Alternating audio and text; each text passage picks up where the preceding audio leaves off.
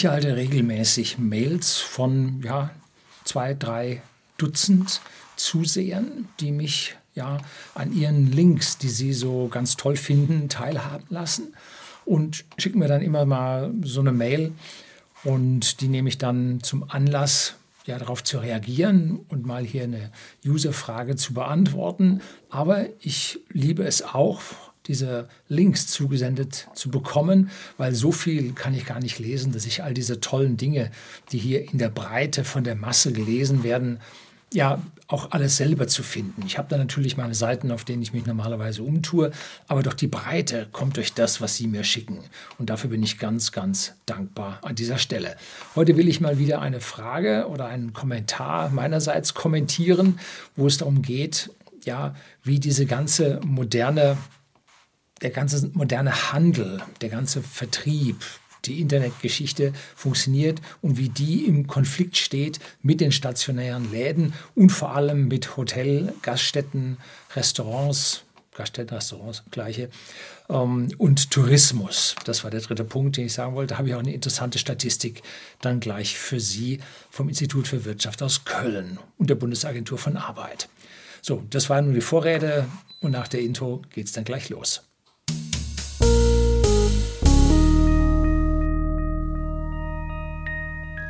Guten Abend und herzlich willkommen im Unternehmerblog, kurz Unterblog genannt. Begleiten Sie mich auf meinem Lebensweg und lernen Sie die Geheimnisse der Gesellschaft und Wirtschaft kennen, die von Politik und Medien gerne verschwiegen werden. Und heute habe ich von einem H.P.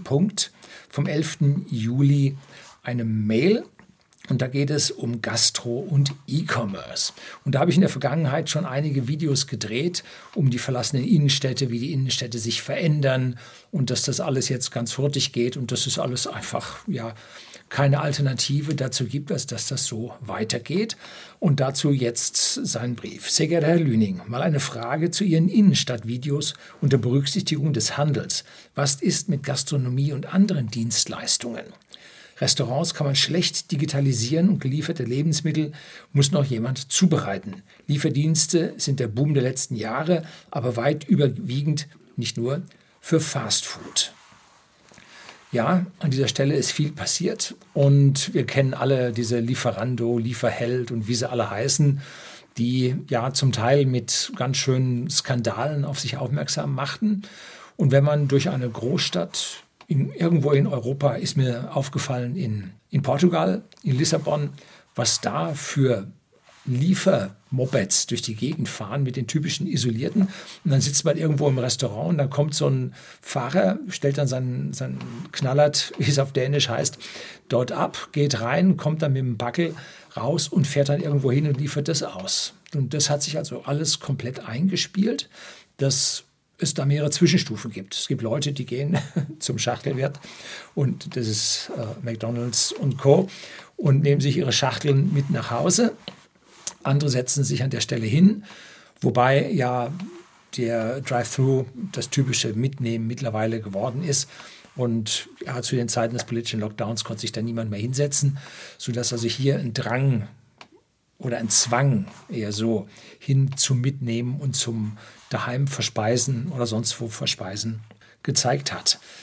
Unsere Gastronomie vor Ort hat sich komplett auf das Abholen und auf das Liefern von Nahrung, von zubereiteter Nahrung ebenfalls eingestellt. Denn lange Zeit war zu und die Leute wollten trotzdem ja von ihrem bekannten Wirt ihre Nahrung haben. Und so gab es dann da einen Counter und die hatten, rief man vorher an, sagt, was man haben wollte und dann gab der einem eine Uhrzeit und da kam man dann hin und konnte sich die Sache abholen, haben wir auch mehrfach gemacht. Natürlich bleiben die Restaurants jetzt, sind die Restaurants da, die, die nicht pleite gemacht haben und bieten jetzt auch Restaurant vor Ort an. Aber ein gewisser Teil des über die Straße Verkaufs hat sich gehalten. Also da ist der Geist aus der Flasche und kommt nicht wieder zurück. Und warum soll man das auch nicht machen? Und das Restaurant hat wohl, an was ich jetzt hier denke, mehr Probleme mit den Bedienungen und dem Restaurantbetrieb an sich als in der Küche. Gut, wenn man zumacht, sind die Kellner vor allem raus, aber wenn man over the counter liefert, bleiben die Köche drin ne, und die Küchenhilfen. Das heißt also, da hat es eine viel weniger Abwanderung gegeben und da gibt es dann nachher auch eine Statistik, was da tatsächlich passiert ist. Parallel dazu wissen wir, dass die Systemgastronomie einen Preisvorteil hat oder hatte, weil einfach diese standardisierten Prozesse der Zubereitung von so einem Fleischbrötchen relativ organisiert, optimiert bis zum letzten sind, sowohl von Zutaten als auch von Geschwindigkeit und Energieeinsatz. Und von dieser Energieeinsparen, die gesamte Beleuchtung des Restaurants ist weg, ähm, konnte, konnten diese Restaurants an dieser Stelle dann auch ein Stück weit profitieren und sich zumindest mal an dieser Stelle über Wasser halten. 2020, 2021 und 2022 waren wir sehr viel auf Urlaub. So viel wie nie zuvor, obwohl, nee, wegen der politischen Lockdowns. Und mit dem Auto klappte das vorzüglich, aber auch mit dem Flugzeug und Tests hat das gut geklappt. Und einmal kamen wir zwei Tage vor dem politischen Lockdown gerade noch so aus Deutschland raus. Und während der Zeit habe ich dann auch mein Buch geschrieben, Allgemeinbildung ja das Wissen enthält, was man in unserer heutigen Zeit eigentlich haben sollte, wo es auch um physikalische, politische Zusammenhänge geht, was bei den Menschen aber weitgehend nicht mehr bekannt ist und auch in den Schulen nicht mehr gelehrt wird. Und an dieser Stelle äh, waren wir dann glücklicherweise äh, bei uns raus und konnten dann in einem schönen Hotel unserer Wahl, konnte ich dann mein Buch schreiben. Und es ist bemerkenswert an dieser Stelle, wie schlecht der Service bei uns in Deutschland in den Hotels und Restaurants mittlerweile geworden ist.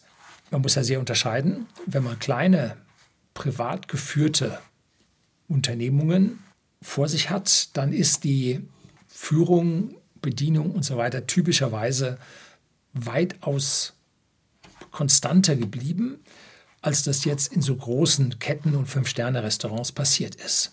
Denn wenn bei uns ein Fünf-Sterne-Restaurant oder Hotel zugemacht hat oder zumachen musste, das war ja nicht freiwillig von denen, dann bekamen die Mitarbeiter eventuell die Hilfen, nicht sofort, dann natürlich ein bisschen verspätet und manche haben erzählt, es gab gar nichts. Und diese Mitarbeiter sind zu einem großen Teil allerdings auf Trinkgeld angewiesen. Und wenn man nun das normale Geld bekommt und kein Trinkgeld, dann reicht das nicht dann reicht das nicht für das Leben, was man vorher hatte. Und der Mitarbeiter wird sich nach etwas anderem umschauen müssen. Es ist einfach ein Zwang für ihn, das zu tun. Und wenn jetzt andere Länder weniger an solchen Lockdowns hatten, wir waren im Februar in der Arktis, in Schweden, nördlich des Polarkreises, und dort oben, was dort in den Restaurants an europäischen Kräften da war, von Portugal über Deutschland, es war krass was sich dort die Leute jetzt verschoben haben, weil das Land halt keine politischen Lockdowns hatte. Und die Leute waren an der Stelle dann ein Stück weit weg. Und die, die ansonsten zum Work and Travel nach Down Under, Neuseeland geflogen sind, was nun auch nicht mehr ging, die haben sich jetzt auch Arbeit dort in anderen Teilen Europas gesucht, wo es dann halt möglich war. Und ja, und bei uns herrschte große, große Wüste. Und als es dann losging, ging es bei uns als allerletztes los und zum Beispiel hat die Landesregierung Mecklenburg-Vorpommern, mir ist das besonders auf Rügen aufgefallen. Wir Fünf-Sterne-Hotel reingegangen und der Service war, ich sage den Namen des Hotels nicht, aber lausig. Das kann man jetzt den Mitarbeitern als solches nicht vorwerfen. Die waren bemüht. Ja, wie hieß es schön, er hat sich redlich bemüht. Sie konnten aber nichts. Das lag daran, dass das kurzfristig rekrutierte Mitarbeiter waren, die den Standard des Hotels noch gar nicht kannten. Mag jetzt schon wieder anders sein, dass die eintrainiert sind, aber zu dem Zeitpunkt waren sie schlimm und waren eher, ich sag mal, einer Dorfwirtschaft angemessen als einem Fünf-Sterne-Hotel. Und woran lag es? Nun, Mecklenburg-Vorpommern machte als allerletztes seine Hotels auf. Und wer einen Job suchte, fand ihn dann schon woanders. Und die, Entschuldigen Sie, die Fußlahmen blieben zurück. Nein, das ist jetzt nur übertragen gemeint. Und die am wenigsten ausgebildeten, die kriegten jetzt dort die Jobs.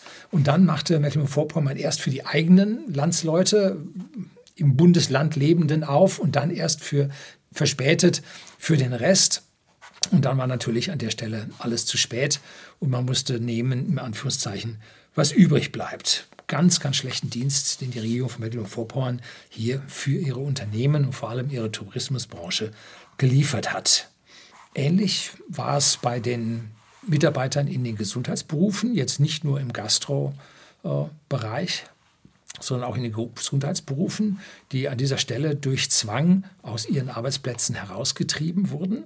Und jetzt ist es interessant, welche Mitarbeiter nun oder wie groß diese Wanderung der Mitarbeiter aus diesen Berufen heraus war. Und da hat das Institut für Wirtschaft in Köln eine Aufstellung und Kommentar dazu von der Bundesagentur für Arbeit 2022 über die Wanderungsbewegungen in dem Tourismus, Hotel und Gaststätten im Jahr 2020, der Zeit der ersten politischen Lockdowns und der langen Zeit der politischen Lockdowns gemacht, und zwar bei den sozialversicherungspflichtigen Arbeitsplätzen. Also nicht die 450-Euro-Jobs, sondern die richtigen. Ne? Auch wenn es halbtags waren, sozialversicherungspflichtig mussten sie sein.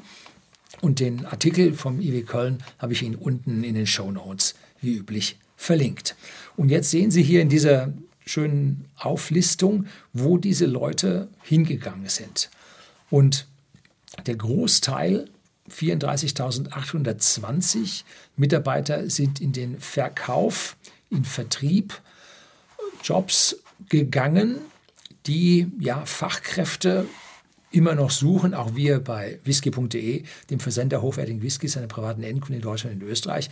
Wir haben für unseren Verkauf auch tüchtig Leute gesucht und für unseren Vertrieb und haben, sind auch fündig geworden. Wir haben seit vielen Jahren eine Mitarbeiterin aus dem Hotel, gelernte Hotelkauffrau, die sich dann dort wegen den ziemlich mäßigen, sagen wir vorsichtig, Arbeitsbedingungen von dort verabschiedet hat und jetzt bei uns seit langen Jahren tätig ist, extrem freundlich. Klar muss man kundenorientiert sein, lernt man im Hotelgewerbe und man muss sehr, sehr gut organisieren können und zwar schnell ne, auf Ende der Randbedingungen. Und so finden sich diese Leute dann im Verkauf wieder. Dann 27.157 ging in Verkehr und Logistik. Ja, Logistik ist natürlich sehr stark angetrieben. Wenn die Leute nicht mehr zu den Produkten hingehen, dann muss man andersrum Leute haben, die die Sachen zu den Leuten hinbringen. Sind also hier in Logistik gegangen. Logistik boomt ja seit Jahren und sehr, sehr schwer Mitarbeiter zu bekommen. Dann 27.109 ging in Unternehmensführung und Orga. Jetzt weiß man nicht, sind da die Ich-AGs entstanden als Unternehmensführung, aber auf jeden Fall können Leute aus dem Hotelgewerbe organisieren. Die haben Probleme, die sie schnell lösen müssen. So, und das sind Organisationstalente und die haben Jobs gefunden und erstaunlicherweise kriegt man da nicht eine Kündigungsdrohung, wenn man am Samstag mal nicht arbeiten will, ne? sondern häufig gibt es dann in der Organisation und Unternehmensführung halt eine ganz normale Fünf-Tageswoche ohne Samstag und Sonntag, wo es in Hotel und Gastronomie, Tourismus normalerweise hoch abgeht, sodass die Leute sich natürlich auch dort eingefunden haben. Dann in den Lebensmittelbereich sind sie gegangen, 20.532, gegessen wird immer, Leute werden dort auch immer gebraucht und haben sich dann dort auch jetzt im Lebensmittelbereich wiedergefunden. Wobei Verkauf natürlich jetzt auch, sagen wir mal, die Kasse am Supermarkt als Verkauf sich darstellt, die ja weiterhin lief, wo auch immer Personal verantwortungsvolles, fähiges Personal, freundliches Personal gesucht wird. Reinigung 16.877.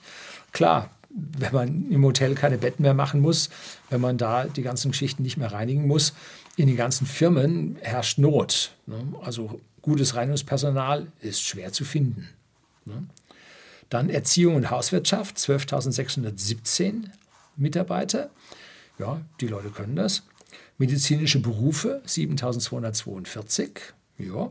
Werbung und Marketing 6828 wäre jetzt bei uns bei whisky.de für den gesamten Internetauftritt, was bei uns Werbung und Marketing ist, auch wichtig. Und dann natürlich 5922 als Fahrer. Letztlich war ich im Hotel auf der Wartburg und da hat man natürlich dann einen Bus, der den letzten steilen Weg, der keine öffentliche Straße mehr ist, der dann mit diesem Bus im Prinzip die Gäste dann darauf ins Hotel fährt. Und wenn dann der Besuch zu Ende ist, mit diesem Bus auch wieder runterfährt. So, das heißt also, die Leute können Transport, die haben mitunter dann auch einen Beförderungsschein und damit ist dann ein Wechsel als Fahrer, aber auch in die Logistik hinein.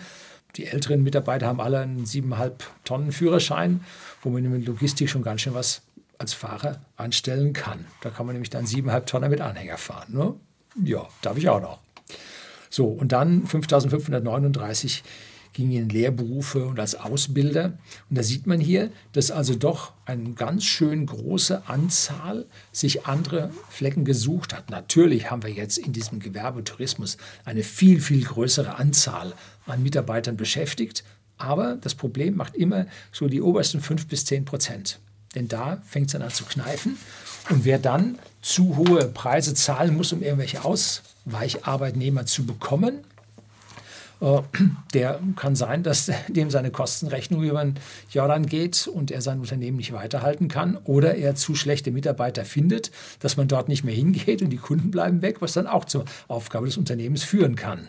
So, also alles nicht so einfach. Es geht nicht darum, wenn man sagt, das sind ja nur 10 Prozent oder sind nur 5 Prozent. Das ist entscheidend. Ne?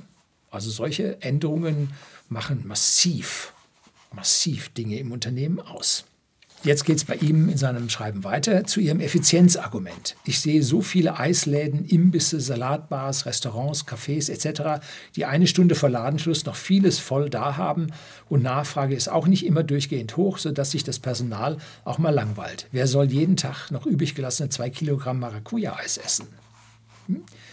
Wir haben eine Eisdiele vor Ort. Und da kann man bei Ladenschluss genau beobachten, dass das Eis nicht weggeworfen wird, sondern natürlich zurück in die Kühlung geht für den kommenden Tag.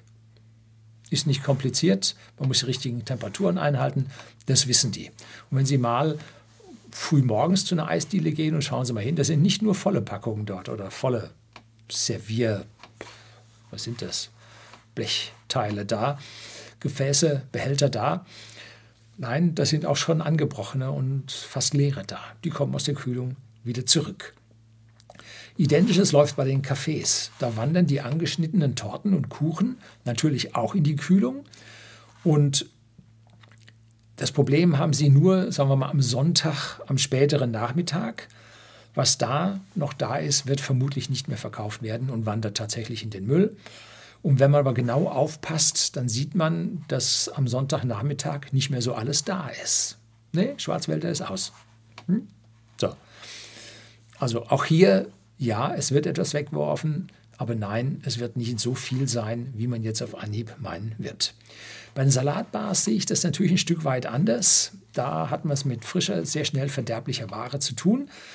Wobei man bei den Salaten immer öfter, also mir geht es zumindest so, ange, also bräunliche Ränder an den geschnittenen Salatblättern, verkleinerten Salatblättern, gerissenen Salatblättern sieht. Und diese bräunlichen Ränder zeigt, dass die schon etwas länger draußen lagen. Hm? Also an diesen Stellen, ja, gebe ich Ihnen recht. An dieser Stelle wird es nicht ganz einfach. Jetzt geht es bei ihm weiter. Ich stimme Ihnen bei E-Commerce zu. Da geht es um das Produkt, welches zu mir kommt. Früher offener Stand im, am mittelalterlichen Marktplatz, dann geschlossen hinter Scheiben, jetzt Lagerhalle und Versandfahrer. Der Prozess ist der gleiche, nur der Ablauf hat sich verändert. Bei Gastro ist es aber deutlich komplexer. Täglich frischer Warenbestand, Temperatur, Zubereitung, Personal, Bewirtschaftung in einem Raum mit Möbeln.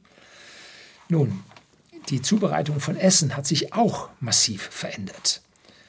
Von der Kühlung bis auf den Tisch vergehen selten mehr als 20 Minuten.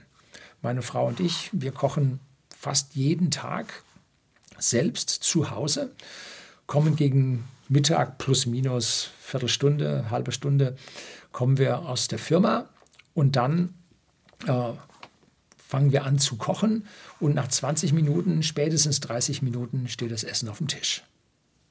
Also da hat sich eine Menge geändert und wir kochen natürlich an manchen Stellen auch ein bisschen aufwendiger und das lässt sich sehr, sehr gut am Abend machen und bereits vorbereiten. Man muss nur die letzten Schritte dann noch im richtigen Zeitpunkt machen. Und ein ordentliches Fleisch hält sich im Kühlschrank auch zwei, drei Tage. Ne? Sodass also auch hier dieser unmittelbar frische Ware jetzt nicht so heiß gegessen, wie es gekocht wird. Äh, ein Sprüchlein zu verwenden. Es gibt natürlich nach wie vor Gerichte wie die Schweinshaxe, die braucht lange, oder der Schweinsbraten. Und da hat man es mittlerweile aber in etlichen Restaurants damit zu tun, dass man die Schweinshaxe am Sonntagmittag vorbestellen muss, sonst gibt es keine. Man steht dann da nur auf Vorbestellung. Ja, man, man muss sich ja irgendwie an dieses wechselnde Angebot und an diese wechselnden, nicht Angebot, an diese wechselnde Nachfrage muss man sich als Wirt ja auch anpassen. Und damit ist die frische Nahrung nicht mehr so frisch, wie es früher war. Klingt jetzt blöd, aber ich möchte sagen, man hat sich schon sehr viel mit Kühlung und mit dem Rüberretten auf den nächsten Tag, äh, hat man sich schon helfen können. Dazu gibt es natürlich sehr viele statistische Zahlen oder Erfahrungen, die der Gastronom hat, nämlich was für ein Wochentag ist es, ganz wichtig, was für eine Jahreszeit ist es, sind Ferien? Und wie ist das Wetter draußen? Und damit kann man schon in ungefähr bestimmen, was denn da so auf einen zukommen wird. Hm? Also das ist an dieser Stelle dann auch etwas, was die Leute wenig überblicken, dass man hier eine, tatsächlich eine Planung hat. Wir bei whisky.de, wir können bis auf plus minus 5 Prozent sagen, was am Montag nach dem Wochenende bei uns drin sein wird an Aufträgen. Das wissen wir. Ne? So, dann geht es weiter. Ähm, wie lösen Sie das? Habe ich gerade erklärt. Gelten Ihre Argumente auch bei Gastronomie und anderen Dienstleistungen wie Haarschnitt, Massage, Arztbesuch, Steuer, Finanzberatung, Rechtsberatung? Muss da auch ein Raum vorgehalten werden? Was kann man wie Onlinehandel deutlich näher und effizienter an den Kunden bringen und was nicht? Sind Lieferdienste auch für viele Lebensmittel neben Fastfood die Lösung? Auch bei uns im Ort haben sich die Restaurants alle umgestellt auf Deli äh, jetzt Delivery nicht, sondern over the counter. Das heißt, man kommt dort vorbei und nimmt es dann abgepackt schon mit. Und wenn man anruft, kriegt man dort die Uhrzeit genannt und dann kommt man und das klappt dann so, ich sage mal, plus minus fünf Minuten klappt das schon. Also da ist die Umstellung auf jeden Fall da. Und jetzt zu den anderen Fragen wie Dienstleistungen wie Haarschnitt, Massage, Arztbesuch, Steuer, Finanzberatung. Wir haben in der Familie, nicht in der Familie, äh, ein Teil unserer Familie nutzt den Service einer Friseuse, eine Friseurmeisterin, die sich keinen eigenen Friseursalon leistet, sondern von Mund-zu-Mund-Propaganda von einer Dame zur anderen weitergereicht wird. Und das passiert dann bei denen zu Hause. Die hat dann das, ja, ihr Köfferchen mit, mit dem sie, in dem sie alles das drin hat, was man an dieser Stelle dann braucht und äh, macht das. Ne? Das war in meiner Kindheit nicht anders. Da konnten wir aus finanziellen Gründen nicht zum Friseur gehen, sondern da kam ein Kollege meines Vaters von der Arbeit, der auch nicht so viel verdiente, wie er eigentlich wollte. Und der kam dann abends nach Feierabend, kam der mit meinem Vater nach Hause und dann wurde in der Küche Stuhl aufgestellt und dann, zack, kam die Matte runter. Jetzt gerade bei mir, allerdings, ich bin zum Friseur gefahren mit dem Radl. Und da sahen dann doch die Haarschnitte dann doch so eher wie Navy Seal aus oder Kochtopf obendrauf, außenrum alles weg. Nun, das war nicht besonders anspruchsvoll, aber die Zeiten waren damals so. Und in unserer Familie kenne ich etliche, die schneiden selber. Und zwar so richtig selbst, sich selbst vorm Spiegel, aber auch in der Familie A schneidet B, B schneidet A.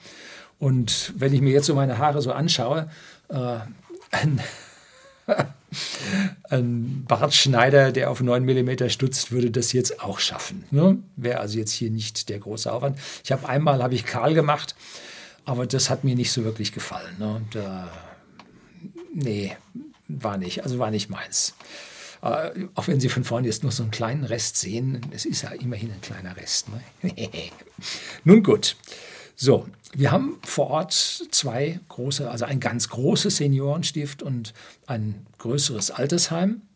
Und da drin leben in Summe, glaube ich, weiß nicht, 700 Leute oder so. Also es ist richtig viel. Und wir haben deshalb auch einige Physiotherapiepraxen bei uns oder Therapeutinnen bei uns im Ort. Und für die ist es selbstverständlich, dass sie dorthin fahren und dann die Physiotherapie direkt in der Wohnung des zu behandelnden vor Ort machen. Hm, also Physiotherapie an solcher Stelle, Massage, gar kein Problem. Und ich kenne eine Fitnesstrainerin, die war natürlich dann, als die Fitnessstudios alle zu waren, war die natürlich auch gefragt, was soll sie machen, sehr jung noch. Und die hat dann angefangen zu lernen äh, Physiotherapie. Die Schule war geöffnet. Da konnte sie also im Tele erstmal die ganze Theorie machen und als es dann ging, konnte man vor Ort dann machen. Die hat sich also da brav da durchgekämpft, also richtig große, großes Lob, große Anerkennung. Und die hat dann privat angefangen als Private Trainerin zu arbeiten und ist den Leuten nach Hause gegangen und hat mit denen im Prinzip den Sport gemacht, weil in die äh, Fitness durfte man nicht gehen und im eigenen Haus durfte man eine Person dann empfangen und so. Also das war alles legal, funktionierte. Und die hatte dann eine Massageliege, eine tragbare, faltbare Massageliege, so ähnlich wie so ein, so ein äh, äh Tapeziertisch. Ich weiß nicht, ob Sie die noch kennen ähm, womit man also dann praktisch zu Hause da dann selber sein tapezieren kann. Er wird so zusammengefaltet, einen Griff nimmt man mit und genau das gibt es auch als Massageliege und das hat die dann mit. Und äh, nach dem Private Training kommt dann nachher direkt anschließend diese Massagebehandlung dann vor Ort. Dann zu ihren Arztbesuchen. Es gibt Länder, in denen ist die Bevölkerungsdichte so gering, zum Beispiel Nordnorwegen, Nordschweden, Australien, im Outback, Nord, äh, Neuseeland, Südinsel in der Fläche. Und da hat sich die Telemedizin durchgesetzt. Das heißt, dort hat man seine Gespräche mit seinem Arzt und dort kann man dann auch im Prinzip Gesundheitsdaten wie Blutdruck messen oder so, kann man übertragen. Das geht und bei uns persönlich kennt man natürlich auch noch den Hausarzt. Ne? Warum heißt er Hausarzt? Weil der zu einem ins Haus kam. Er hat Arztbesuche gemacht. Und gibt es heute noch zum Teil für Leute, die dann nicht so beweglich sind, die jetzt nicht in die Arztpraxis kommen können. Dann gibt es auch noch einen Termin dann vor Ort und wird dann auch extra abgerechnet.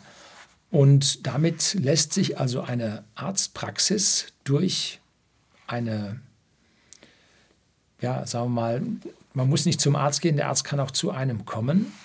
Wobei der Arzt dann die großen oder die, die mittleren Strecken fahren muss, was natürlich seine Arbeitsleistung massiv behindert, was bei einer Arztknappheit schwierig ist in den Städten, wo es zu viele Ärzte gibt, äh, es durchaus dann möglich ist, das zu tun. Äh, und wenn es natürlich dann in die Gerätemedizin geht, Dialyse, Ultraschall und so weiter, aber da ist man natürlich dann auf Räume angewiesen, wo der Patient hingeht. Das wird sich nicht so einfach ändern lassen.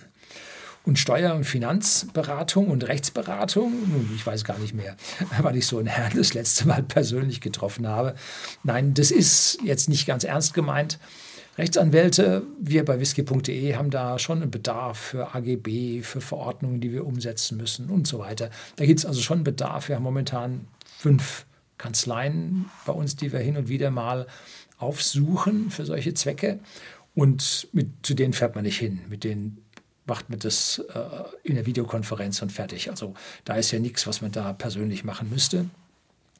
Beim Steuerberater ist es bei uns tatsächlich ein bisschen anders. Den sehe ich in der Regel zweimal pro Jahr. Aber ansonsten äh, machen wir auch alles über Kommunikationskanäle. Funktioniert. So, Viele Grüße, H.P. Jetzt müssen wir da mal ein Fazit zu all dem zusammengreifen. Unsere Gesellschaft befindet sich in einem gravierenden Wandel, ausgelöst durch diese politischen Lockdowns, die jegliche ja, Vorgehensweise, die wir haben, in Frage gestellt haben. Bei uns, weil wir mit den Lockdowns besonders hart waren, war der Druck auf die Gesellschaft besonders groß und der Mensch reagiert, wobei wir vorher auch besonders konservativ waren, wo also andere Leute schon sehr, sehr weit sind, zum Beispiel mit äh, der elektronischen Patientenakte, mit Übertragung von äh, Röntgenbildern von einer Praxis zur anderen und so weiter. Das alles bei uns, ach, Gesundheitsämter arbeiten per Fax. Also an der Stelle nichts bei uns am Werden. Unser elektronisches Rezept, was jetzt mal kommen sollte, ist ja im ersten Anlauf kläglich gescheitert und muss verschoben werden. Um, ähm, da sieht man, wie viel hier im, im Argen liegt und lag, was nicht vorangetrieben wurde, durch einfach eine Behäbigkeit, eine Trägheit in der Gesellschaft, dass man sich kaum vorstellen kann. Das kommt jetzt und über allem liegen physikalische und ökonomische Zwänge. Und wer diese Physik dabei und die Ökonomie nicht verstanden hat und nicht berücksichtigt, der wird nicht wissen, wie die Gesellschaft sich in Zukunft entwickelt und er wird sich darauf nicht wirklich einstellen können. Ne? Nichts passiert bei uns von heute auf morgen. Das ist nichts, was Sie von heute auf morgen können müssen. Und Schwarz und Weiß gibt es an dieser Stelle nicht, sondern alles ist eine hübsche Mischung und es ist ein ständiger Prozess des Wandels, der durch die Biologie, also die Endlichkeit des Lebens aller Beteiligten dabei, über die Generationen läuft so siehe mittelalterliche Märkte, von wo aus wir dort damals bis zu uns gekommen sind und die alte Ständeordnung, die wir noch so haben, äh, Meisterzwang, so stammt alles aus dem Mittelalter. Ne? Also das sind die alten Stände, wo kein anderer reingehen durfte. Wenn man da also einen Schrank baute und der hatte vorne zwei Säulen drauf, dann konnte der Schrank der Tischler machen, aber die Säulen musste der Drechsler machen, die mussten miteinander sich verhandeln und so. Also wow. Und das auch heute noch so, wenn also da ein Dachdecker ist und äh, der möchte jetzt die Regenrinne anbringen, dann darf der das nicht, weil das darf nur ein Spangler machen, sodass bei uns, der, der bei uns einen Dachstuhl aufgestellt hat, der hat der Meister dann nebenbei noch einen zweiten Meister als Spangler gemacht, ne, damit er das dann auch noch machen durfte. Also hier die alten Zwänge äh, sind da und äh, sie werden immer mehr und mehr erkennbar, unsinnig und bedeuten bei uns im Moment nur mehr, mehr Bürokratie, um eben darüber hinweg zu kommen. Wir leben in exponentiellen Zeiten und die E-Funktion des Wandels, wie die Sache also hochgeht. Äh, früher war im Mittelalter, nun hat sich der Markt über ein paar Jahrhunderte nicht so wirklich verändert. Aber heute der Tante Emma Laden, zu dem ich als Kind noch hingeschickt wurde, um Nudeln zu kaufen und Butter und Milch, wurde dann durch den Supermarkt abgelöst und heute bestelle ich 50 Prozent meiner Lebensmittel im Internet, kommt dann delivered. Äh, wir sind also hier in dieser exponentiellen Funktion so schnell, dass man sogar mehrere Wandel in einer Generation erlebt. Und das ist das, was den Menschen eigentlich das Problem macht. Früher hat die junge Generation dann was anders gemacht als die alte Generation und das zog sich so ganz langsam rüber. Und heute muss die alte Generation nochmal umlernen. Das tut vielen weh und das wollen viele nicht. Ne? Auch wir von whisky.de, dem Versender hochwertigen Whiskys an privaten Endkunden in Deutschland und in Österreich, auch wir surfen auf dieser Welle mit. Wir kamen ja 1993 mit Auftreten des Internets, wo ich 1994 das Unternehmen gleich reingebracht habe, kamen wir ja in dieser Welle gleich rein, kamen mit und haben da die jungen Modernen alle mit aufgesammelt und die alten notgedrungen, die ihre Ware woanders nicht bekamen. Da hatten wir so einen Doppelhuckel, die Jungen und dann die Alten.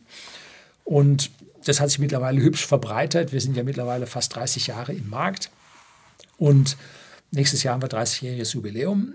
Und damit hat sich das jetzt hübsch ausgeglichen in eine schöne Verteilung in der Gesellschaft. Und in den zehn Wochen des politischen Lockdowns konnten wir das Wachstum von zehn Jahren erreichen. Also das ging richtig ab. Und da sieht man, was die Bevölkerung bereit ist, diesen Wandel auch mitzugehen. Ne? Dass die natürlich zum Stück auch wieder zurückgehen, aber zum Stück sagen, das ist ja so bequem, was soll ich ja die schweren Flaschen mit nach Hause tragen. Ne? Puh, lass mir doch schicken. Ne? Ich kaufe nirgendwo, oder unsere Familie kauft nirgendwo mehr irgendwo ein Waschpulver. Ne? Lassen wir kommen. Was soll man so schwere Ding tragen? Ne?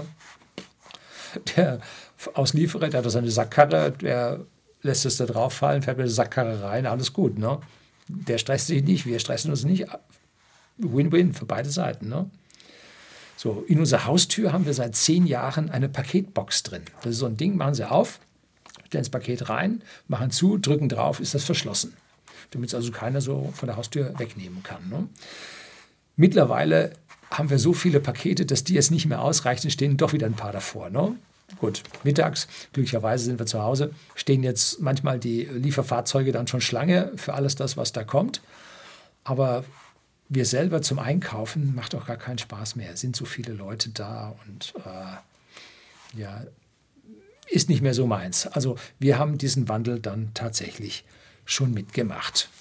So, das soll es für heute gewesen sein. Hoffentlich war es ein Stück weit interessant, wie so andere Leute sich auch damit Gedanken machen, wie sich denn unsere Gesellschaft weiterentwickelt und wie sich unser Kauf und ja, Restaurant, Tourismus, Konsum an dieser Stelle dann verändert. Herzlichen Dank fürs Zuschauen. Wir sehen uns beim nächsten Mal wieder.